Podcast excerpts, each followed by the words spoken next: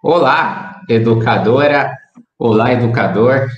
Você que está com aquela saudade de dizer, ufa, essa semana é mais curta, né? Quando tem uma semana de feriado, que ficou ansioso que chegasse logo a, a, essa quinta-feira antes do feriado. Bom, chegou a hora da saída. Para você que tem acúmulo com a pia, com os filhos, com os cachorros, com gatos, e não vai poder acompanhar aqui o nosso programa de hoje até o final, não se preocupe. O Hora da Saída fica disponível aqui no YouTube, depois para você assistir.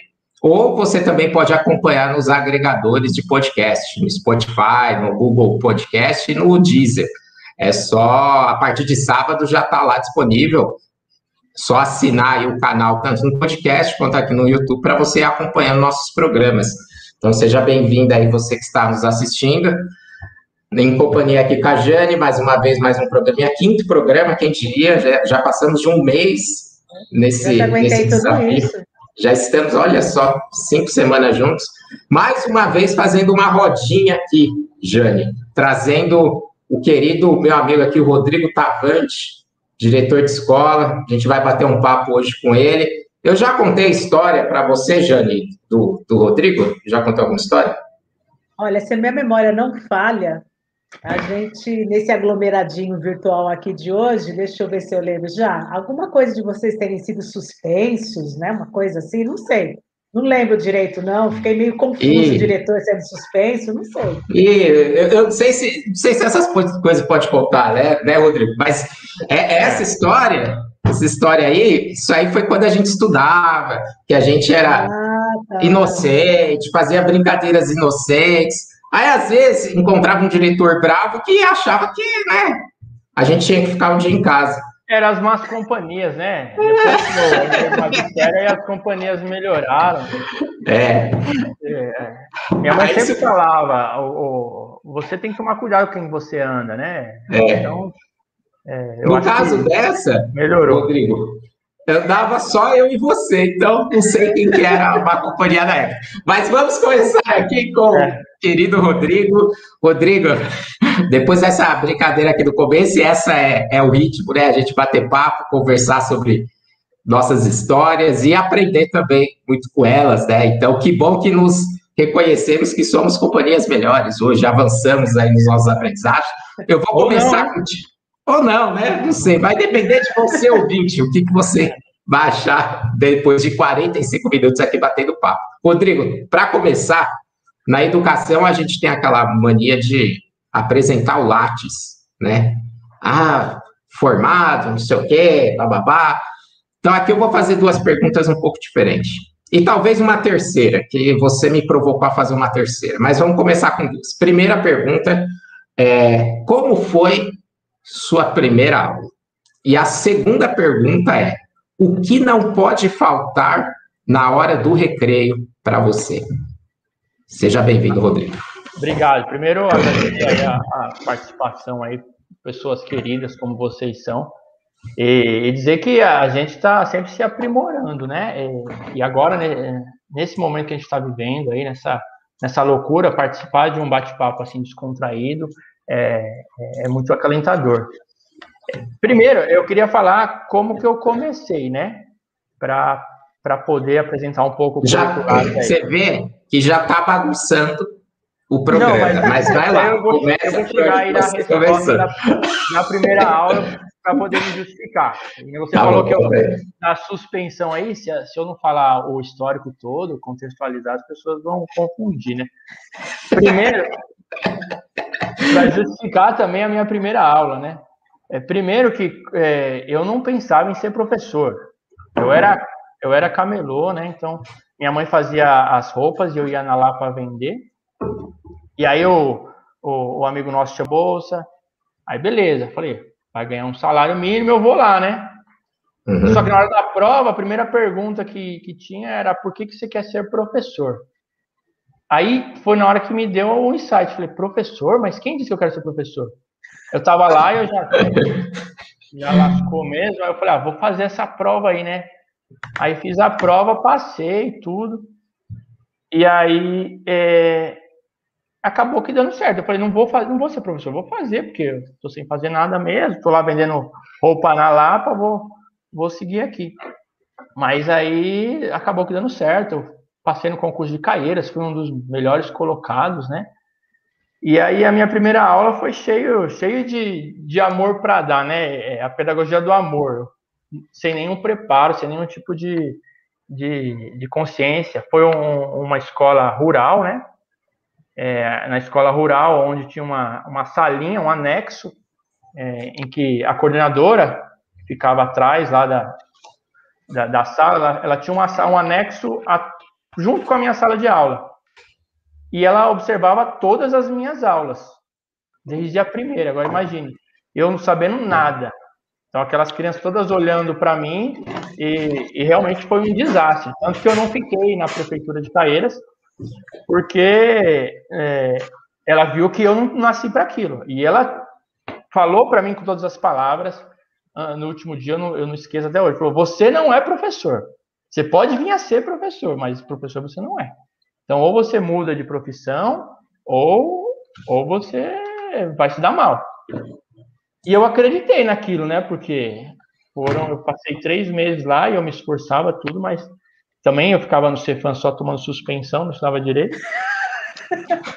Aí, é, e aí é, voltei e fui anotador zoológico.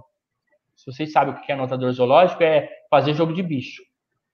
Então, mãe tinha uma banca de jogo de bicho, eu falei, vou fazer jogo de bicho. Minha mãe é. tinha, eu falei, beleza, melhor que dar aula. As crianças vão ficar aqui na minha frente, vai ter aquela coordenadora louca no meu pé, meu, sai fora. Aí, é... só que não dava muito dinheiro, né? E não era muito legal, né? Legal do ponto de vista jurídico também. Né? Totalmente. É, é. Literalmente não era legal. Literalmente.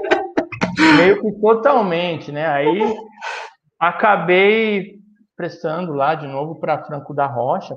A cidade me acolheu de uma forma que mudou toda a minha visão de educação. Que antes eu achava, não, não é isso que eu quero para mim, sofrer desse jeito de educação. Tô fora.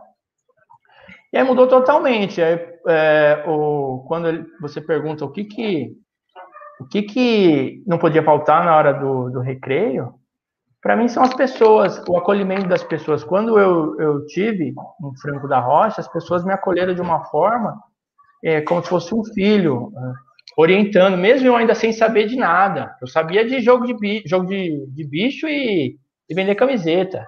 Então foi, foi, foi um momento muito prazeroso para mim. E, e aí, é, hoje em dia, eu ainda penso se foi certo eu fazer aquela prova. É, toda vez que alguém me pergunta, me vai reclamar lá na minha sala, onde que tá o Danone que eu deixei na geladeira? É, cara, eu falo, puta, eu podia ser um, um, um bicheiro famoso com escola de samba, eu podia ser empresário da agência texto, mas aí quando eu saio no recreio, das crianças, no intervalo, é, eu gosto muito de circular pela escola, é o abraço que eles me dão, o sorriso que eles têm, ou, ou as traquinagens que eles fazem, isso aí me faz perceber, me crer que eu andei no caminho certo. Então, o recreio é, é essa relação aí de, de, de, ódio, de loucura, mas também de, de afeto. Não sei se eu respondi essa questão da melhor forma. Você falou duas coisas aí que eu achei extremamente importantes. Você começa já falando da pedagogia do amor e agora você fala do acolhimento. E aí você fala que você é um diretor que vai para o pátio. Mas você é um diretor mole ou você é um diretor meio rígido, sério? Explica para a gente o que é essa coisa do, do, afeto e ao mesmo tempo da integridade de fazer as coisas certas. É, eu, te, eu já tentei não ser tão mole, não deu muito certo. os professores, os professores estão assistindo, eles reclamam muito para mim, porque é, eu, eu comprava na minha sala lá uma, um pote com bala, né? Então mandava as crianças para lá, para ah, esse menino tá bagunçando, tá, manda para lá. Aí eu, eu tentava brigar com eles, mas não surtia muito efeito. Ou eles davam risada, ou eu ficava amolecendo e, e acabava acolhendo ele da melhor forma. Porque às vezes a gente acha que é, a punição é o melhor remédio. Quando a pessoa faz uma coisa que a gente não gosta, que a gente não quer, a gente não quer que às vezes as coisas se resolvam. A gente quer que aquela pessoa seja punida. Então você tem que fazer alguma coisa para ela para ela sentir na pele. E nem sempre. Para sofrer. Para sofrer. E às vezes você conversando, acalentando, é, tendo uma escutativa, olho no olho, isso aí faz a diferença. E eu sou assim também com todos. É, o pessoal às vezes reclama de mim, mas eu sou com os professores, eu sou com a comunidade também. É, e chegou um momento que é, eu tenho 10 anos como diretor já. E eu falei, não, eu vou mudar. Esse ano eu vou mudar. Aí já cheguei na sala, já a professora veio pedir abonada. Eu falei, não vou dar abonada, não vai faltar. É, criança vinha aqui, eu já, já dava, fechava a cara, mas não deu certo, porque ninguém me levava a sério. Então, você não pode deixar a sua essência, seja ela um pouco mais rígida ou seja um pouco mais maleável, a sua essência ela tem que continuar. É, eu acho que a pedagogia do amor, ela, é, ela precisa ter, você precisa ter o carinho. Quando você é, é, tá na educação, você precisa gostar do que faz, você precisa gostar de pessoas, mas só isso não basta, né? Se a gente não estudar, se debruçar, entender como que é o comportamento humano, não, não, não, não caminha, né? Então... É, Rodrigo, acho que já começamos muito bem aqui, já a Jane já aprofundando o assunto, e é curioso, né, Jane, porque é, só comentando, contar também uma breve história, Rodrigo, o meu primeiro dia foi como eventual do Estado. E eu cheguei na, na. Eu fui de bicicleta, como você deve imaginar. Eu fui de bike. Cheguei lá, toda assim, sabe? Porque tinha que fazer uma inscrição na escola, alguma coisa assim. Eu cheguei na escola, primeiro de, de aula, comunidade inteira, todas as salas.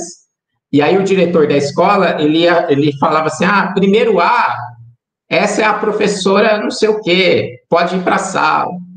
E aí todas as salas iam subindo com a professora. E eu fiquei lá no cantinho. Aí ele, Marcelo, vem aqui e tal.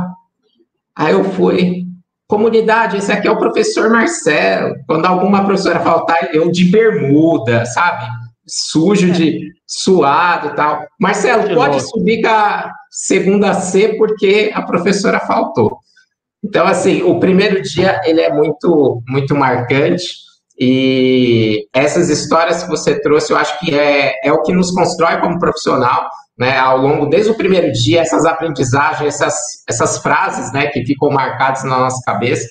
Eu vou muito ao encontro de você quando você diz, quando você ficou refletindo sobre ah, você ainda não é professor, você pode um dia ser. Eu acho que na minha carreira eu, eu me tornei professor antes de ser professor de fato. A, a troca, a aprendizagem na carreira foi me, me levando e me fez aprender várias coisas. Né? O percurso foi me fazendo aprender. E nesse percurso, falando de percurso, a gente está aqui com acho que várias pessoas que fizeram parte do seu percurso. O Emerson Afonso aqui já tá, já mandou mensagem para a gente o, o Ângelo Delmiro, o Diogo Maltoni, é, Paloma Coqueiro, você deve conhecer, a nossa amiga Ana Carlos também está aqui batendo papo com a gente, nos acompanhando, agradeço as mensagens, eu vou ir mostrando aqui as mensagens ao longo do programa, e aí falando desse percurso, ô, Rodrigo, é, no nosso programa 3, nosso terceiro programa, a gente falou de tecnologias para. Desculpa, no nosso segundo programa, a gente falou de acolher para ensinar. E, e, tem esse link que você trouxe, né? A, a Jane, naquele programa, contou histórias também dela recebendo os alunos lá na, na lá na direção. Então, você que está nos acompanhando, quiser saber mais também sobre esse assunto, tem esse programa. E no programa passado, Cassandra Cavaletti, ela contou uma história que tinha xixi no meio. E eu sei que você tem uma história aí que em algum momento vai rolar um xixi também. Queria que você contasse aí que você fez umas loucuras aí em Franco da Rocha, levou sua turma para outro lugar. Queria que você contasse essa história para gente. É, vou, vou... Não, essa história aí é, foi uma, uma vivência, né? É no, em 2005, se não me engano, o Estado tinha um programa que chamava Caravanas do Conhecimento, em consistia basicamente é, do professor levar cerca de 40 crianças, né, são quatro professores, 40 crianças para viajar. Ficaria cinco dias fora, longe, longe da cidade, no interior. No nosso caso, a gente foi para São Miguel Arcanjo. E digo para vocês, foi uma das melhores viagens da minha vida. Por tudo isso, por é, acolher, por você ser referência para aquelas crianças, pela responsabilidade que é. Eram crianças de 10 anos de idade, é, e, pela, e pela própria é, experiência em si. É, a gente, quando estava conversando sobre as nossas vivências, eu acho que cada pessoa, é, independente se é professor ou não, ela nos ensina alguma coisa, mesmo se for para não fazer aquilo. Então, tem coordenadores, diretores que eu tive que me ensinaram justamente para me olhar e falar: não, eu não quero ser desse jeito. Né, mas eu precisei vivenciar aquilo. E a, e a ideia da, do Caravana do Conhecimento era isso: levar as crianças para o interior, que as crianças ficavam é, alojadas numa escola, e todos os dias a gente saía para fazer alguma coisa. Ou era uma plantação de, de laranja, outro dia era numa indústria, e, e, a cidade era muito acolhedora, o prefeito vinha almoçar com a gente. Só que à noite a gente ficava sozinho, né?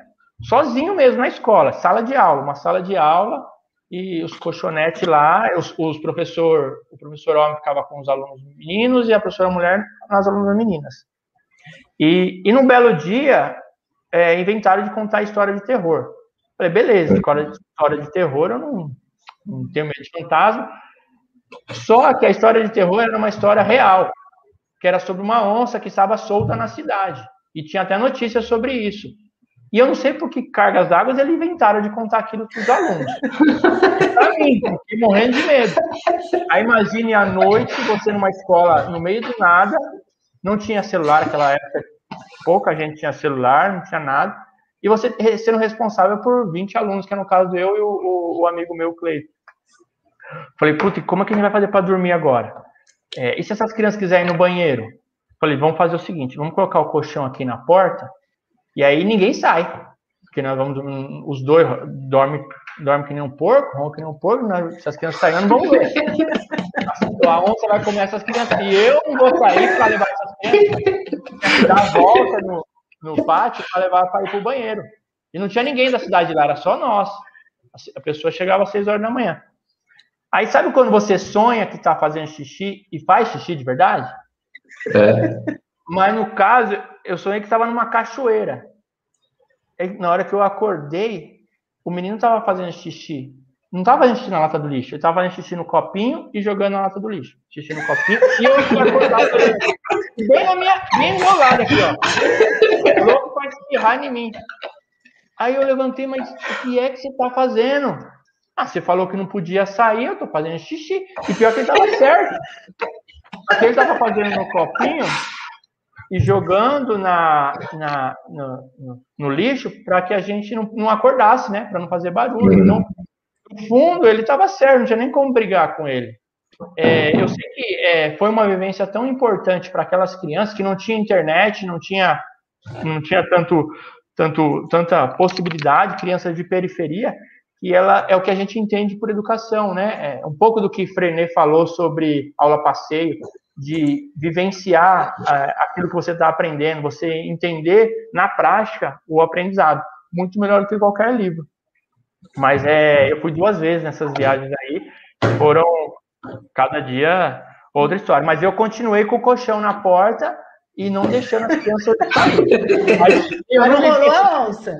Não, não vi essa onça. Todas aí. as crianças voltaram inteiras, sem onça, né? Sem onça, é, então. O que, que eu ia falar para a mãe? Ah, cadê meu filho? Ah, é, a onça comeu. A onça. É, sabe, né? Região, tem onça, eu vou brigar com uma onça, né? E eu não acredito como que a mãe deixou. Se conhecesse o Rodrigo do Cefan lá, que, que fazia um monte de coisa, era suspenso, ela nunca queria deixar. Eu não ia deixar meu filho sair comigo cinco dias. Mas graças a Deus as crianças chegaram inteiras e, e chegaram com uma bagagem extraordinária. E eu também aprendi muita coisa, né? É, essa é a humildade que é importante, né? Da gente aprender junto com eles. Ali o dia a dia, é, saber os medos, os anseios dele, para mim foi uma experiência única. É, que não aprende na faculdade. Caravanas do conhecimento, né? A gente redescobriu é. o interior e as crianças que eram do interior vinham para o litoral, né? Vinham conhecer o litoral. Então era um projeto. Também viajei com uma turma e assim as mães não deixaram ir com o Rodrigo, deixaram ir com o diretor, né? É o teu cargo é. que dá essa essa responsabilidade. Mas eu era eu era professor. Ah, era professor. É. Mas a questão Mas, de ir com as crianças é, é porque elas confia, porque quantos quilômetros vocês rodaram? Ah, foi uns 400 quilômetros para ir, 400 para voltar, né? é. Era é, a gente, mas é uma experiência signific... aprendizagem significativa é isso, né? É, a, a vivência é muito mais importante do que você falar ou mostrar um vídeo, de repente. É uma coisa que sempre marcou a minha carreira foi o, contato com a comunidade. Talvez isso, essa transparência, esse o, olhar diferenciado, o abrir a porta da escola. Então, a família, eu acho que ela tem uma confiança um pouco maior quando você faz dessa forma. Não tem nada a responder. Oi. Eu vou, vou pegar isso, essa sua fala, primeiro para comentar uma coisa que eu acho muito legal de ser professor e de estar na educação. É, você não sabe como vai ser o dia. Isso é, é, você não sabe o que você vai aprender naquele dia. Então, como você consegue prever que vai ter a história da onça, né? E, e quanto mais você foge dessas estruturas, mais é risco de acontecer o inesperado. Mas essa reflexão do inesperado, ela traz uma potência de aprendizagem, né? Porque todo mundo aprende. Você, como profissional, aprendeu. O Rodrigo, pessoal, também aprendeu que tem que ter medo de onça, né? Ele, ele, ele não tem medo de fantasma, mas agora tem medo de onça. Ah, então, há uma aprendizagem de todos, porque, e, e eu acho que a educação, ela permite isso. Quando você se permite, se permite o inesperado, né? Você faz um planejamento mas que o planejamento permite que o inesperado aconteça. E às vezes o inesperado acontece nas nossas vidas também. Me parece que, que, o, que apareceu um personagem que te ajudou nessa reflexão, e eu queria que você falasse desse personagem, o Brás, que, que parece que também foi meio inesperado que chegou, mas parece que se encaixou na sua reflexão, e eu queria que você falasse um pouco sobre isso, do trabalho com a comunidade. É, esse, esse ponto, na, nas nossas conversas que a gente fez aqui de preparação, é, parece muito relevante para você. Então, eu queria que você recuperasse essa história com o Brás, essa relação que você teve com ele, e, e como você enxerga essa relação entre escola e comunidade, para aprofundar mais esse assunto aí. É, a, eu sempre tive esse trabalho com a comunidade, porque é, a escola, ela, principalmente a escola pública, ela não é pertencente ao diretor, aos professores, é pertencente à comunidade. É, e essa, você vivenciou comigo lá no, no Rio Pequeno, quando a gente foi diretor, é, quando a, a comunidade em si não se sente parte da escola, ela tende a rejeitar aquilo. Então, a, é, essa escola é do governo, é da prefeitura, não, essa escola tem que ser minha. E o Brás é o diretor lá, ex-diretor, né? Acho que vocês já o conhecem bem trabalhou, né, fez um belo trabalho na MF Campos Sales. Um dia que nós estávamos apresentando um trabalho, eu apresentando com as colegas do Monte Belo, e eu tive uma conversa muito bacana com ele, porque atrelou as ideias. E ele falou uma coisa que não me sai da minha cabeça, até um, um polo social da comunidade. Então ela não, ela não está alheia, ela não é uma ilha que está alheia a todos os problemas que, que envolvem a comunidade. É, eu, eu dou um exemplo. Na, lá na nossa escola, onde eu estou agora, em Meio Porto Nacional, é, as crianças, fim de semana, nas férias, elas entram na escola para empinar pipa, para jogar bola. Então, é, quando chega janeiro, eu pensava, nossa, janeiro eu vou ter um pouco de sossego, não vou ter barulho de criança. Doce ilusão. Eu nunca vi tanta criança como é naquela escola. E aí, às vezes, as pessoas me perguntam, mas por que você deixa elas entrar? Primeiro, porque não tem como não deixar. Né? Se eu não deixar, vai ser pior. É, segundo, que esse espaço é delas. Né? É daquelas crianças. Antes da escola estar lá, eles usavam aquele espaço para fazer um tipo de atividade. Agora, o sentimento de pertence, que ainda que a gente está em construção, que é difícil de, de, se colocar, porque às vezes eles acham, não, é meu, eu posso fazer o que eu quero. Não, não é isso. É seu, mas na sua casa você faz o que você quer? Você quebra o vidro, você fala palavrão? Não, é seu, você tem que cuidar para que outras pessoas usem. Quando a gente abre a porta da escola para a comunidade, elas se sentem cada vez mais pertencentes, elas se sentem envolvidas, elas sentem parte daquilo. Então, o, o, quando você faz uma escuta ativa das crianças é, e da comunidade, elas sentem muito mais valorizadas. E mais do que uma escuta ativa, elas têm que ser sujeito, sujeito daquilo que elas estão vivenciando. Então, não adianta você escutar, ah, legal, boa ideia, vou pensar. Não, ela tem que fazer parte. Então, a gente tenta, não só com as crianças que entram na comunidade, as famílias, os próprios moradores do entorno, é, é, a gente tenta fazer com que eles é, assumam responsabilidades também. Então, é, tem dias que eu, é, esse, esse, tempo de pandemia, que eu da, saía da escola quatro horas, ficava um tempo sem ninguém é, responsável, eu saía e falava para eles, ó, oh, tô indo embora, gente. O que acontecer amanhã, eu vou cobrar de vocês. E no outro dia estava tudo bem. Porque, é, é, às vezes, quebra um vidro aqui, é, mas por não por maldade, porque acontece. Mas dessa forma, é, a gente sente muito mais o envolvimento e o trabalho fluindo melhor. E o Brás tem uma, tem uma experiência fantástica aí de, de trabalho com comunidade, com envolvimento, que é difícil, né? A própria democracia é difícil, porque às vezes não é o que eu quero, às vezes é o que o, o maior, que é o grupo maior quer. É, eu vejo muita escola querendo impor a sua, sua posição e acaba criando problemas com a comunidade. No final a gente se remove, sai da escola e a escola continua lá. Falo sempre para o pessoal, a gente está de passagem na escola. Quando sair, não, é, não pode ser um projeto do Rodrigo, um projeto da professora, tem que ser um projeto da escola, porque quando sair esse projeto tem continuidade. É claro, cada um tem a sua marca. Eu tenho a minha marca, o Marcelo tem a marca dele, a gente tem outra marca, mas a continuidade tem que ser dada, né? Rodrigo, tem uma coisa bem, bem engraçada que a gente pensa, que é essa questão da hierarquia, né? Então, quando você fala para os meninos, ó, oh, tô indo embora, vocês agora que são quem manda no pedaço, né? Então, meio que você passa o poder para eles ali e que a gente está chamando de uma, uma liderança distribuída. Né? Você distribui aí seu papel de líder. E eu tive a honra de ter o Brás como meu diretor regional. Hum. E a escola que eu era diretora era bem longe da regional, aquelas escolas que estão na divisa, né, entre uma, uma regional e outra. Então, é uma escola que ninguém vai. E você busca carga uma vez por semana só, porque é longe demais, não vale a pena o gasto da gasolina. Mas eu estava precisando de uma reforma, uma reforma absurda, e o Brás tinha acabado de assumir. Eu conhecia um pouco é, o mito, né? mas não o, o gestor como direto. E eu sei que eu mandei ofício, reclamei, liguei, batei telefone na cara, fiz não sei o quê. Fiquei muito brava. Eu falei, é, só porque eu sou escola da divisa, ninguém lembra da gente.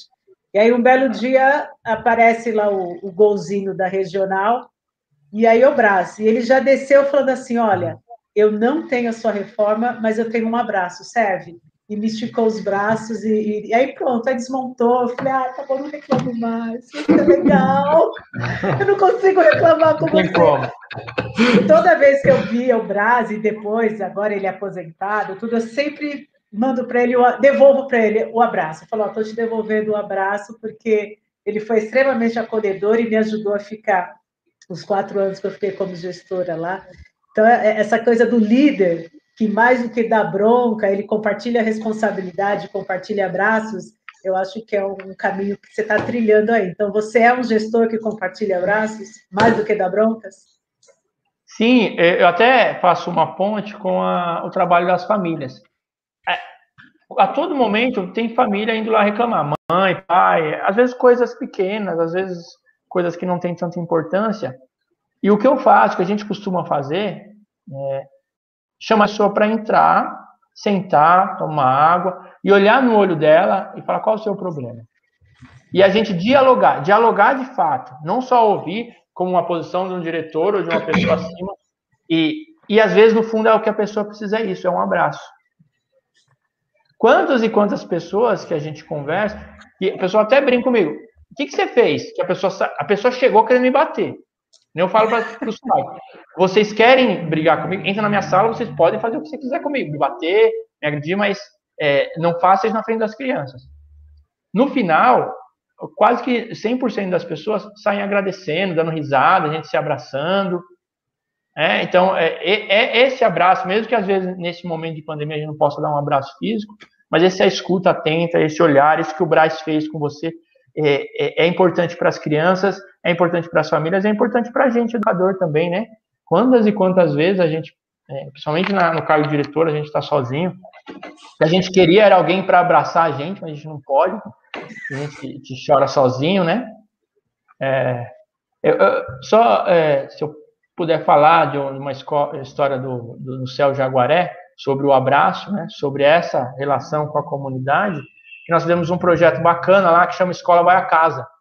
Esse projeto ele foi é, aprovado pela diretoria regional, as professoras recebiam por, por fazer esse projeto, que consistia basicamente nas professoras visitarem as casas das crianças para poder ali, era todo um planejamento, um projeto para poder entender a realidade. E surgiu, primeiro, porque a gente come, eu comecei a, a ver a realidade daquelas famílias e entender por que, que as crianças eram daquele jeito. Né? Eu, eu era do, daquela pessoa que, quando a criança ficava até tarde na escola, eu não chamava de CM. Tem coisas que a gente tem que ter o bom senso. Não estou dizendo que não é para chamar de CM quando a criança fica, mas eu acho que é muito mais agressivo quando você chama uma viatura para levar uma criança para casa. Então eu chamava uma pessoa e falava, vamos levar essa criança. E um dia eu andando pela, pela favela lá no, no Jaguaré, é, levando a criança, a criança chamei, ninguém saiu, a porta estava aberta, entrei no barraco lá da, da mulher e a cena de bebida jogada no chão, a casa toda revirada, a mãe dormindo, né? É, faz a gente refletir um pouco, né, o, o nosso olhar, nosso papel pedagógico. Um, um, um, outro momento, lá no Jaguaré também, é, tinha uma mãe que sempre vinha buscar a criança e ela usava droga, era usuária. E aquela coisa que você falou, eu sou mole, às vezes eu tenho que ser mais rígido. E eu estava sendo mole, não estava dando certo. Porque ela vinha, às vezes, bêbada, eu falava, senhora, a senhora não vai pegar o seu filho. Eu vou pegar assim, pronto, beleza. Aí teve um dia que eu falei, não, hoje eu vou pegar, hoje não vai passar, não. Hoje, hoje é o diretor mesmo, macho, que não vai deixar entrar. Aí ela chegou pior do que toda, só que eu já coloquei a criança em uma outra sala para não pegar. Falei, você não vai pegar. Eu não vou pegar o escambau. Não falou escambau, não falou outra palavra. Então vamos atrás. Ela entrou na sala para pegar o menino, o menino não estava lá. E aí eu entrei junto. Eu falei para a professora, professora, tira as crianças daqui. E fechei a porta.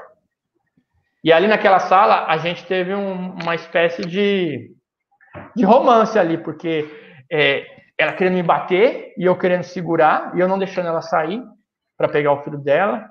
E, e aí chama a segurança, que era no céu, a, a segurança vem, ela queria bater no, na segurança também, e eu falei, não, você não vai bater em ninguém aqui, se bater o bicho vai pegar. Chega a GCM também, a GCM vem, não consegue contornar a situação. No final da história, é, eu acabei conseguindo conversar com ela, o efeito da, do álcool das drogas passou um pouquinho. Saímos da escola abraçados, levei ela junto com uma funcionária de carro para casa dela junto com o filho dela, esperei o marido dela e acabei que me tornei amigo dela. Infelizmente, eu não consegui tirar ela dessa vida porque é, a gente não pode almejar que, que a escola faça tudo, né? mas é, é uma experiência que fez a gente refletir um pouco sobre a situação das crianças e aí a gente olha a criança com outro olhar, né? Um, um cuidado, é claro, para a gente não ter um preconceito com aquela criança Senão a gente fala, ah, aquela, mãe daquele menino, ela é alcoólatra, é drogada, então ele é assim por causa disso. Não. Não ter dó, mas entender, né? Então, aí, a partir desses episódios e dos episódios com a professora, a gente montou esse projeto, foi muito bacana. A gente ia pro, na favela comer churrasco, a gente comia feijoada, a gente visitava as casas, e, e mudou bastante a prática pedagógica de sala de aula daquelas professoras. Rodrigo, você falou. Qual foi a, a frase do Brás que ele falou para você? É que a escola precisa ser um polo social para a comunidade. Você que está nos escutando, o, Rodrigo me disse uma frase. Aqui na preparação, na orientação, ele me disse uma frase que é a frase que vai ficar para mim. Em algum tempo no futuro eu vou dizer. Uma vez eu entrevistei, conversei com o Rodrigo e ele me disse que a escola, às vezes, não deve apenas focar no problema das crianças, mas da comunidade também, da região também. As crianças passam por questões, né, Rodrigo, que não estão numa ilha, né, como você disse. Então, se você olhar apenas para elas e desprezar o que está acontecendo em volta delas, talvez a sua eficiência como escola, como profissional, é, seja muito limitada. Então, eu acho que ir além é, é, é, um, é uma questão, é, inclusive, muito inovadora, se a gente for pensar. Né? Quando a gente discute o papel da escola, é uma reconfiguração E claro que um, um, um grande desafio né, para a gente profissional da educação, que a gente, a, gente, a gente sempre faz essa discussão do papel da escola, né? O, o que devemos desempenhar, né? Vai além da educação, mas para conseguir fazer os, os processos educativos darem certo, talvez a gente precise de fato ir além. E a escola tem essa oportunidade. Estamos lá no meio das comunidades, estamos vivenciando o cotidiano daquelas crianças e das famílias e temos essa oportunidade. Oportunidade, como eu disse, que é não é fácil. A gente fez, o Ângelo aqui trouxe uma pergunta, né, em relação à sua motivação, em, um, em tempos cada vez mais hostis, talvez, para mais nebulosos para a educação. A, o, o, o Anselmo também fez perguntas em relação a quais são os maiores desafios. Eu vou juntar tudo e fazer uma coisa que você também me disse o desafio de ser gestor. Qual é o desafio de ser gestor de escola, que é o que você é nesses últimos 10 anos? É, a cada vez mais a gente está, pelo menos a minha experiência na Prefeitura de São Paulo, a gente está sendo, de certa forma, engolido com demandas burocráticas e administrativas, que elas são importantes, sim, elas são necessárias e fazem parte do papel do diretor, mas acabam que deixando de lado o papel de um gestor de verdade. É, é, a gente não é um administrador de uma empresa, por exemplo. E, e eu estou percebendo que as coisas estão caminhando para esse, esse lado.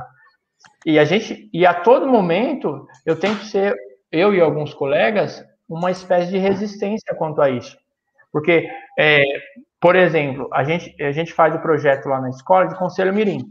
Então, as crianças, uma vez por mês, fazem uma reunião com o diretor ou com a de direção, a Maria, e para falar da, da escola, para se envolver, para a gente dar essa escutativa, para tratar como sujeito. Mas muitas vezes a gente acaba meio que sem tempo de fazer isso. Se a gente deixar as demandas burocráticas tomar conta, a gente não tem tempo.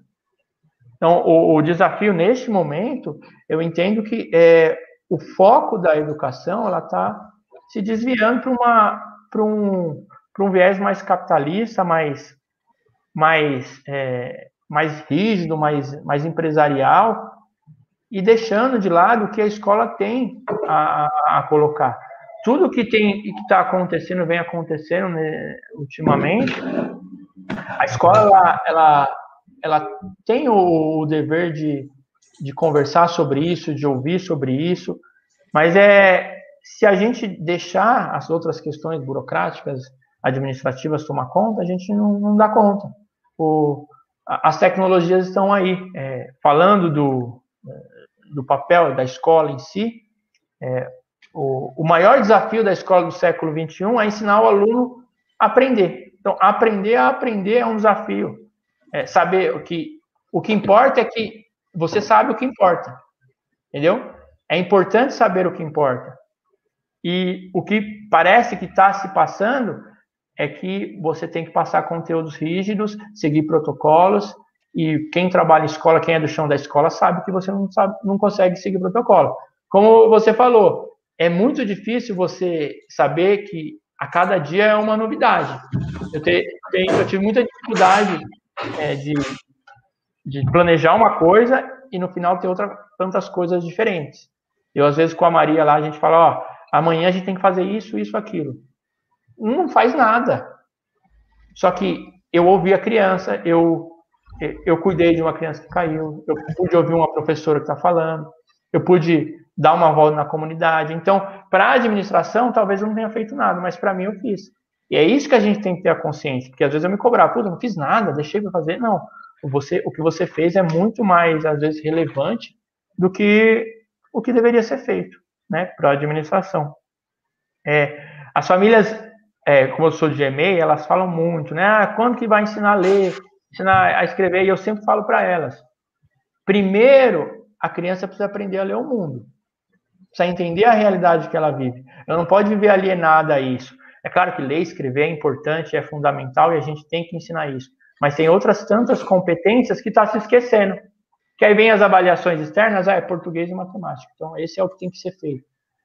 E aí acaba maquiando o maior problema da educação, que é, é, é, são habilidades muito é, maiores do que está se colocando aí. Eu acho que o desafio é esse aí, lutar um pouco contra o sistema, né? Rodrigo, e aí nessa missão de combater o sistema, mas ao mesmo tempo tá dando suporte para os nossos meninos e meninas, como é que você vê essa questão da pandemia agora, esses trabalhos remotos? A gente está inventando essa nossa roda de conversa, a gente está aglomerando aqui virtualmente, a gente está construindo é. novas formas. É um desafio criar novas formas de criar interatividade com as famílias, proporcionar é, formação para professor, agora nesse momento de isolamento total, mas aí na perspectiva híbrida, de misturar esse virtual com o presencial, como é que você está vendo isso daí? Sim, principalmente na educação infantil, né? É um desafio. Por isso que eu gostei quando a proposta da conversa de hoje é uma coisa mais descontraída, porque ninguém, ninguém aguenta mais ver live, né? É live disso, live daquilo. não, gente, não vou fazer live, não, vamos fazer reunião virtual. É, e eu acho que isso em todas as áreas, né? Na área administrativa. E eu vejo que vai ser um marco importante, né? Como em toda, todo, toda crise ou toda guerra, a gente tem algum, alguma coisa que a gente vai levar, né? Por exemplo, é, a penicilina foi inventada numa guerra, os aviões. Eu acho que a tecnologia ela vai mudar um pouco a realidade da escola e do ensino em si. Porque é, antes a gente ainda era muito reticente de, de incluir a tecnologia na escola, é, envolver é, questões online, mas agora a gente se viu obrigado. Eu vejo professores, professoras que não conseguiam mal ligar um computador, hoje fazem vídeos, fazem apresentações. É, isso tem sido muito positivo, né? Olhar o lado bom da pandemia, vamos dizer assim, se há que há o lado bom. Mas, além disso, é, não dá para a gente pensar mais em ensinar conteúdos, porque senão a criança, a própria criança, né, de quatro anos, consegue dar um Google. Meu filho já sabe pegar o celular, apertar no microfone e perguntar. Eu, eu costumo ensinar ele a, a, conhecer o sistema solar, os planetas. Ele fala, ah, planeta Júpiter. Passa um vídeo lá explicando. Então, o professor, ele é, não é mais o detentor do conhecimento, né? É, ele é o mediador do conhecimento as tecnologias elas vêm para ajudar isso, elas potencializam essa forma. Agora, há um, um, um buraco muito grande aí nas, nas, crianças de periferia, porque muitos não têm o plano de dados, muitos não têm a internet, muitos não têm ainda uma mãe, um pai que possa estar ali o tempo todo auxiliando eles. Na educação infantil, a gente ainda está patinando bastante nisso. Então, é realmente um, um desafio para a gente poder construir algo de fato apesar de que muitas experiências estão sendo positivas. Eu vejo gente falando, ah, o ensino remoto não está funcionando. Tá, se você comparar o ensino remoto com o ensino presencial que era, não dá, mas a atual situação, eu acho sim que está funcionando bastante coisa. Então, tem bastante devolutivas, bastante propostas das professoras que eu vivencio lá na, na Porto Nacional, que estão sim sendo muito positivas. É claro, a gente vai ter depois que recuperar isso, mas eu creio que consigamos, né? Rodrigo, é, acho que na sua, na sua reflexão, acho que tem muita aprendizagem, né? E, e um desafio, né? Eu acho que tem esse desafio de ser gestor e tem esse desafio que a Jane aprofunda de perguntar em relação à pandemia. E eu acho que é muito importante essa sua reflexão da, da aprendizagem, né? Né? Quando você fala o bom da pandemia, eu acho que é, é, é essa oportunidade de aprender com o que está acontecendo, de para que não aconteça novamente, para que caso aconteça algo, a gente consiga lidar melhor com isso, né? Então, desde uma frase marcante lá no seu início de carreira até uma pandemia, tem que ser momentos de aprendizagem para a gente poder avançar. Nesse sentido, é, que a Jane perguntou, e aí você falando, eu sei que tem uma coisa que você está esperando essa pandemia passar para fazer, para voltar a fazer. Porque tem uma coisa que a pandemia, e aí quando você falou de acesso de tecnologia, eu fiquei pensando nisso. Nem toda criança tem acesso à tecnologia, de fato. E quando a gente fala que toda criança precisa ter, e quando a escola, a gente falou isso, né, Jane, no nosso no programa sobre tecnologias para equidade, o programa 3, se eu não me engano, a gente fala um pouco sobre isso. Dizer que a tecnologia é importante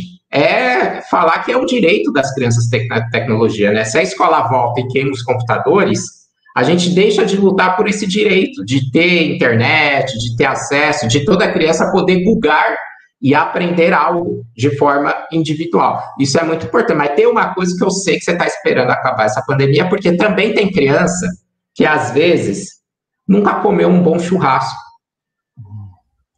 É. Eu queria que você contasse essa história, porque as suas crianças da sua escola já comeram um bom churrasco, né?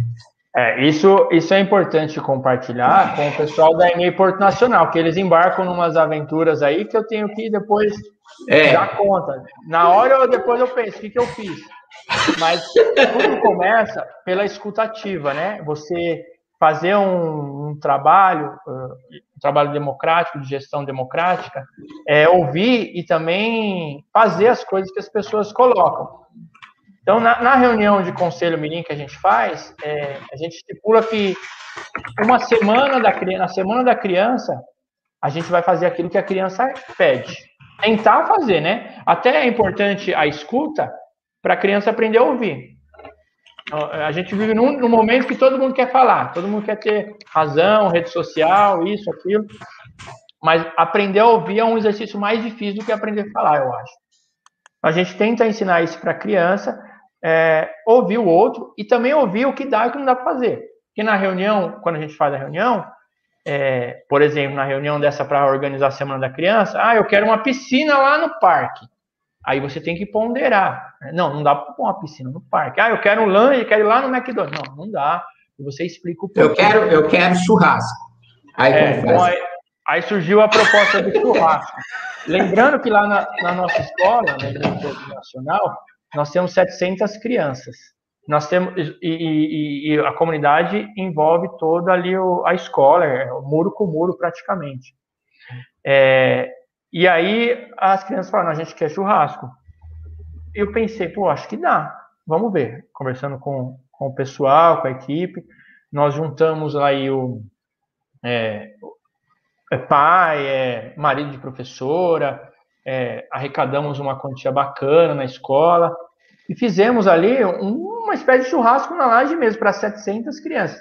E o mais legal, o mais importante, não é só em si o churrasco. É claro que tem criança ali que nunca teve oportunidade de comer um churrasco. Isso foi importante para ele. Mas a vivência desse momento social que a gente não está vivendo agora, mas de socializar ali um, um, uma cultura diferente, que talvez ele ali no cubículo da, da favela ou do barraco que ele mora, nunca talvez ele tenha essa possibilidade. Saber que ele pode fazer isso, é isso que é importante. Eu sempre falo para os pais, a escola pública, ela tem condições de ser muito melhor que a escola particular, qualquer escola particular. É, porque tem estrutura, tem pessoal qualificado, tem professor qualificado. O que precisa de é, é um envolvimento maior da comunidade. Então, cobrar deles, é, acabou, é, durante o churrasco, a gente teve que dar churrasco para os vizinhos. Porque os vizinhos sentiam o cheiro, né? E é sacanagem, né? Você está sentindo o cheiro e dava churrasco para os vizinhos. E a gente, é, e as, as professoras, assim, tem sempre aquele grupo que, opa, vamos, gosta da ideia, e tem aquele grupo, não, você é louco, vai fazer isso, meu, não pode, não, não tá no cardápio. Só que no final, lá na escola, todas elas compram a ideia. Isso que é muito importante, para não ser a ideia do diretor, a ideia do Rodrigo, é a ideia, ali no caso foi a ideia das crianças, mas a ideia da escola, e todas compraram a ideia e engajaram. Ficaram lá a hora a mais, e ficaram na, na beira da churrasqueira, e serviram, as crianças ficaram torrando no sol lá, e depois elas queriam me matar porque ficaram bronzeadas. Mas o importante é que todos se envolveram. A escola, ela não é só para é, apresentar conteúdos, ensinar conteúdos. Esse tipo de habilidade social que a gente está vendo que está fazendo falta na educação infantil agora, é o que talvez seja o mais importante, de conviver, de dividir ali uma comida, de compartilhar. Por que, que antigamente as pessoas se reuniam na mesa para almoçar e para jantar?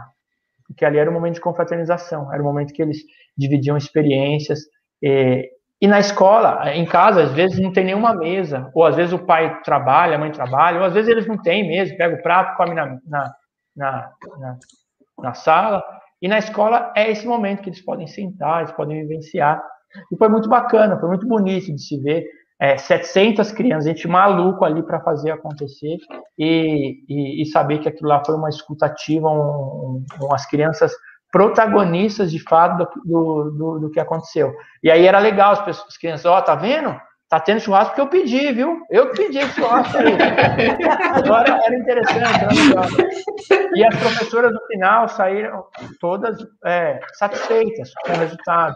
Mesmo as que eram contrárias depois ficaram a favor. É, e a, a, nossa escola tem uma configuração diferente. Quando eu cheguei lá, que a gente ia fazer uma festa, uma festa de né, da comunidade, festa cultural, né?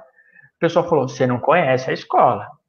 Você não vai inventar, você não sabe como é. Falei, ah, se, qual é, gente? Vamos fazer. Realmente, é muita gente.